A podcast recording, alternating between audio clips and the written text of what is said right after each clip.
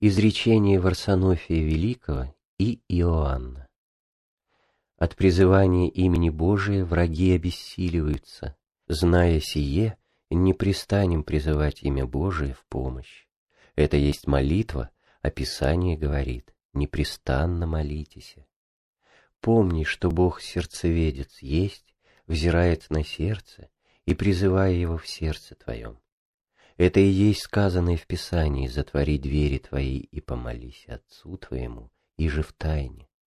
Затворим же уста и помолимся Ему в сердце, ибо кто затворяет уста и призывает Бога, или молится Ему в сердце своем, тот исполняет означенную заповедь.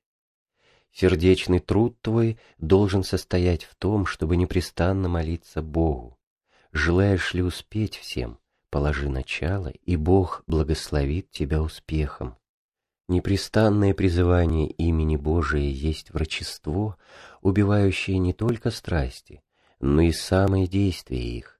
Как врач изыскивает приличное врачество или пластырь на рану страждущего, и они действуют, причем больной не знает, как сие делается, так точно и имя Божие, будучи призываемо, убивает все страсти, хотя мы не знаем, как сие совершается. Господь сказал, просите и дастся вам.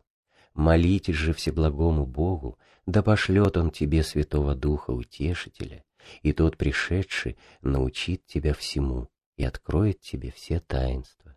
Его взыщи себе в путеводителя, он не допустит в сердце прелести или рассеяния, не попустит в мысль нерадения, разленения или дремоты просветит очи, утвердит сердце, возвысит ум. Ему прилепись, ему веруй, его возлюби. Когда видишь, что хитросплетение врага мешает молиться, то не вступай с ним в прение, но постарайся призвать имя Божие, и Бог поможет тебе и упразднить ухищрение врагов. Совершенная молитва состоит в том, чтобы беседовать с Богом, не рассеиваясь мыслями, собирая все свои помыслы и чувства.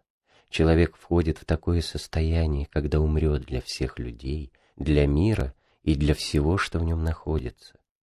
Таковый во время молитвы ничего не имеет в мысли, кроме того, что он предстоит Богу и с Ним беседует.